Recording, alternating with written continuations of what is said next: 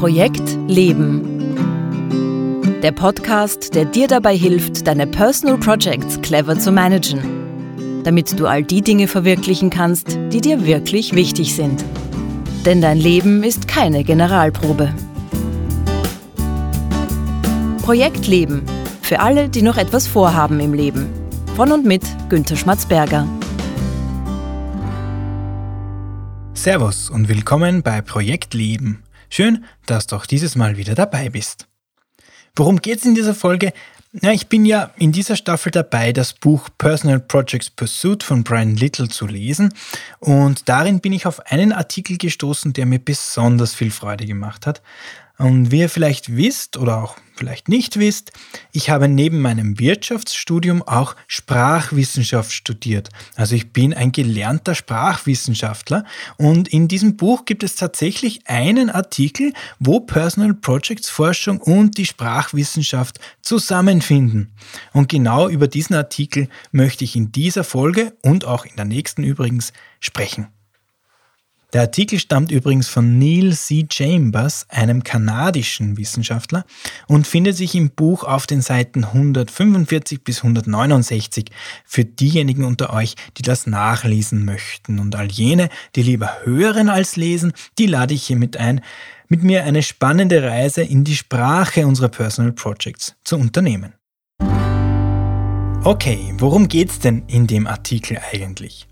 Neil Chambers ist der Frage nachgegangen, ob man aus der Art und Weise, wie wir unsere Personal Projects benennen, also vom Namen unserer Personal Projects, irgendetwas herauslesen kann. Wir müssen uns ja Folgendes vorstellen. Jeder von uns hat ja eine Vielzahl von Möglichkeiten, ein bestimmtes Personal Project zu benennen. Also der Name unserer Personal Projects ist ja in der Regel nicht vorgegeben, sondern wir wählen einen Namen selbst aus. Und dabei ist es interessant, dass wir diese Namen unserer Projekte tatsächlich anscheinend nicht zufällig wählen. Oder anders formuliert, welche Namen wir unseren Projekten geben, das sagt etwas aus über diese Projekte selbst und unsere Einstellung zu ihnen. Ich gebe euch ein Beispiel. Stellt euch vor, ich habe ein Projekt, wo es im Grunde darum geht, dass ich ein guter Ehemann sein möchte, was auch immer das genau konkret bedeuten mag. Also ich habe da ein Personal Project, genauer gesagt ein Self-Project, dem ich jetzt einen Namen geben kann. Und dieses Projekt könnte heißen, ein guter Ehemann sein. Klar, das ist ein sehr einfacher, einleuchtender Name. Es könnte aber genauso gut heißen, kein schlechter Ehemann sein. Oder es könnte heißen, versuchen, ein guter Ehemann zu sein. Oder es könnte heißen, öfter mal ein guter Ehemann sein. Oder ein guter Ehemann sein, um meine Ehe zu retten. Oder es könnte auch heißen, weiterhin ein guter Ehemann sein. Und noch viele, viele, viele andere Varianten, die unsere Sprache hergibt. Wie wir unser Personal Project also benennen, dafür gibt es keine Regeln. Aber Neil Chambers beschreibt in seinem Artikel, dass es dennoch nicht zufällig ist, welche Namen wir unseren Projekten geben. Er hat zum Beispiel untersucht, ob es tatsächlich einen Unterschied macht, ob jemand sein Projekt ein guter Ehemann sein nennt oder versuchen, ein guter Ehemann zu sein. Und wie hat er das erforscht? Naja, mit der Personal Projects Analysis, die ich ja vor ein paar Folgen vorgestellt habe. Jedenfalls hat er unglaubliche 10.604 Projektnamen untersucht und diese Projektnamen dann in fünf Kategorien geteilt. Zum ersten Mal Aktionsnamen, sozusagen die ganz normalen Projektnamen, also zum Beispiel ein guter Ehemann sein. Das ist mal eine Kategorie. Zweite Kategorie wären dann die Versuchsnamen, also zum Beispiel versuchen, ein guter Ehemann zu sein. Die dritte Kategorie ist dann sogenannte Mehr von Projekte, also mehr von Namen, das heißt ein besserer Ehemann sein oder auch öfter mal ein guter Ehemann sein. Vierte Kategorie sind Vermeidungsnamen, also zum Beispiel kein schlechter Ehemann sein oder weniger oft ein schlechter Ehemann sein oder sowas in die Richtung. Fünfte Kategorie dann sind die sogenannten Fortsetzungsnamen, also zum Beispiel weiterhin ein guter Ehemann sein. Und dann hat sich eben Neil Chambers angeschaut, ob es einen Zusammenhang gibt, wie wir unsere Projekte benennen und wie erfolgreich wir glauben, bei der Umsetzung dieser Projekte zu sein. Eine ganz, ganz spannende Frage finde ich und überhaupt eine geniale Idee, sowas überhaupt zu untersuchen. Okay, schauen wir uns an, was Neil Chambers alles herausgefunden hat. Aber bevor ich dir jetzt von seinen Forschungsergebnissen erzähle, wie immer mein Hinweis für dich. Wenn du eine Frage zu diesem Thema hast oder überhaupt zu Personal Projects, wenn du Ideen oder Anregungen zum Podcast hast, dann schreib mir bitte. Schreib mir bitte an post.projekt-leben.jetzt. Also, zuerst hat sich Neil Chambers die Versuchsprojekte angesehen, also versuchen, ein guter Ehemann zu sein. Dabei hat er Folgendes herausgefunden. Wer sein Projekt nennt, versuchen, ein guter Ehemann zu sein und nicht einfach nur ein guter Ehemann sein, also wer etwas versucht zu tun, anstatt es einfach nur zu tun, der schätzt die Erfolgschancen dieses Projekts systematisch schlechter ein. Also die Wahrscheinlichkeit, dass ein Versuchsprojekt scheitert, wird eindeutig höher eingeschätzt, als das bei einem normalen Aktionsprojekt der Fall ist. Warum ist das so? Weil wir uns mit dem Wort versuchen ein Hintertürchen offen lassen. Es geht bei Versuchsprojekten nämlich nicht um das Ergebnis, also nicht um den Output des Projekts, sondern nur um den Versuch des Projekts. Bei Versuchsprojekten ist also das Projektziel schon dann erreicht, wenn ich es nur versucht habe und ganz unabhängig davon, ob ich jetzt tatsächlich ein guter Ehemann gewesen bin oder nicht. Unsere Sprache ist also verräterisch. Wenn ich das Wort versuchen in den Projektnamen einbaue, dann weiß ich unbewusst schon, mm, dass das ein Projekt ist, bei dem ich eher nicht glaube, dass ich da groß Erfolg haben werde. Kommen wir zu den Mehr von Projekten. Also zum Beispiel ein besserer Ehemann sein oder auch sowas wie mehr Sport machen oder mehr Zeit mit meinen Eltern verbringen oder wieder öfter Klavier spielen und so weiter. Was hat Neil Chambers über diese Projekte herausgefunden? Grundsätzlich ist es so, dass wir von diesen mehr von Projekten tatsächlich gern mehr hätten in unserem Leben. Also wenn jemand sagt, sie hat ein Projekt, das heißt wieder öfter Klavier spielen, dann ist es meistens so, dass das Projekt ihr tatsächlich Freude bereiten würde.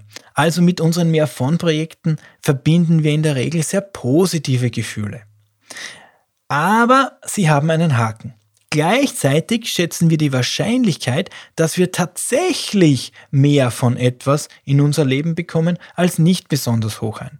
Also wenn ich sage, mein Projekt heißt ein besserer Ehemann sein, also mehr von einem guten Ehemann sein, dann drücke ich damit unbewusst aus, dass mir das zwar schon gefallen würde, ein guter Ehemann zu sein oder ein besserer Ehemann zu sein, aber leider, leider, leider glaube ich nicht, dass mir das gelingen wird.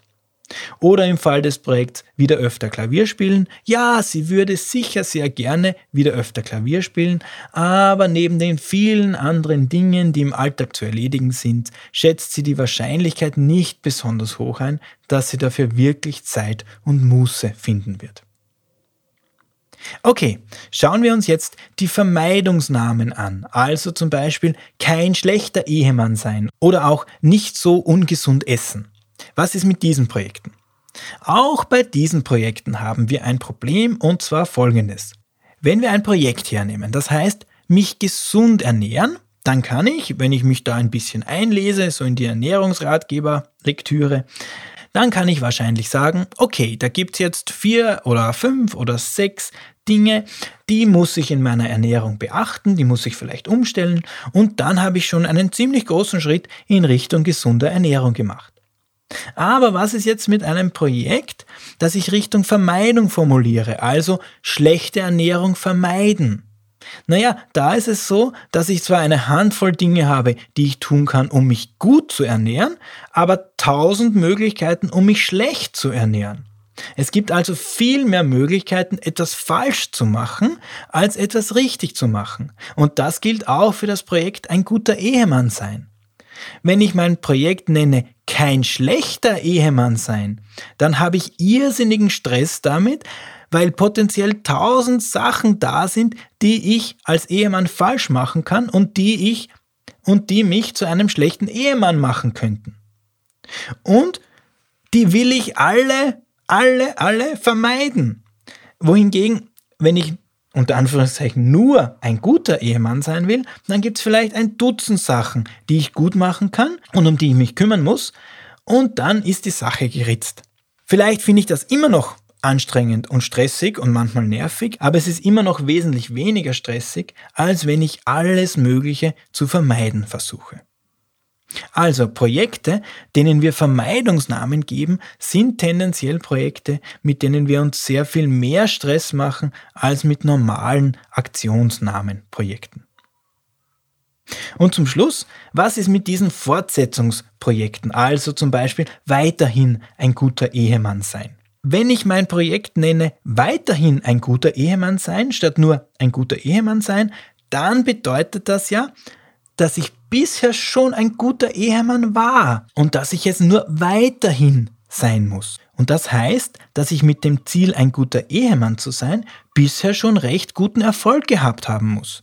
Solche Projekte, wo wir etwas, das wir schon ziemlich gut machen, nur fortsetzen müssen, ja, solche Projekte, die tun uns gut. Solche Projekte empfinden wir als weniger stressig und auch die Erfolgschancen schätzen wir höher ein. Fortsetzungsnamen sind also der einzige Fall, wo der Name tatsächlich eine höhere Erfolgswahrscheinlichkeit ausdrückt als bei ganz normalen Aktionsnamen. Bei allen anderen Projekten, also Versuchsnamen, mehr von Namen oder Vermeidungsnamen, lassen wir mit der Namenswahl schon erkennen, dass wir ziemliche Zweifel daran haben, dass wir diese Projekte tatsächlich erfolgreich umsetzen werden können. Also ich finde diese Forschungsergebnisse von Neil Chambers sehr, sehr spannend und ich hoffe, ich konnte es dir verständlich machen und die Reise in das Gebiet der Sprachwissenschaft hat dir ebenso viel Spaß gemacht wie mir. Wenn das der Fall ist, dann lade ich dich herzlich ein, auch bei der nächsten Folge dabei zu sein, denn da werde ich über ein weiteres Forschungsergebnis von Neil Chambers sprechen. Er hat sich nämlich auch die Frage angesehen, könnte es nicht sein, dass bestimmte Menschen zu bestimmten Formulierungen neigen? Also gibt es vielleicht Menschen, die ihren Personal Projects bevorzugt Versuchsnamen zum Beispiel geben. Oder eine andere Gruppe, die ihren Projekten eher Vermeidungsnamen geben. Und wenn das der Fall wäre, was kann man über solche Versuchstypen oder Vermeidungstypen oder mehr von Typen sagen? Wie sind die? Alles spannende Fragen, mehr dazu beim nächsten Mal. Zusammenfassung. Wenn ihr euch eine Sache aus dieser Folge mitnehmen sollt, dann wäre es das. Neil Chambers hat herausgefunden, dass es alles andere als zufällig ist, wie wir die Namen für unsere Projekte wählen. Die Art und Weise, wie wir unsere Projekte benennen, darin schwingt bereits mit, für wie stressig wir diese Projekte halten und wie hoch wir die Wahrscheinlichkeit einschätzen, dass wir mit diesen Projekten tatsächlich Erfolg haben werden. Und das war's auch schon wieder für diese Folge von Projekt Leben. Wenn du jetzt ein oder zwei Inspirationen für deine eigenen Personal Projects bekommen hast, dann hat sich dieser Podcast auch schon wieder gelohnt. Alle Links und Infos zu dieser Folge und die Folge zum Nachlesen findest du wie immer auf www.projekt-leben.jetzt. Trag dich dort gerne auch in den Projekt Leben Newsletter ein. In der nächsten Folge geht es dann weiter mit unserem Ausflug in die Sprache der Personal Projects. Ich würde mich freuen, wenn du auch beim nächsten Mal wieder dabei bist. Danke fürs Zuhören und alles Gute für deine Personal Projects.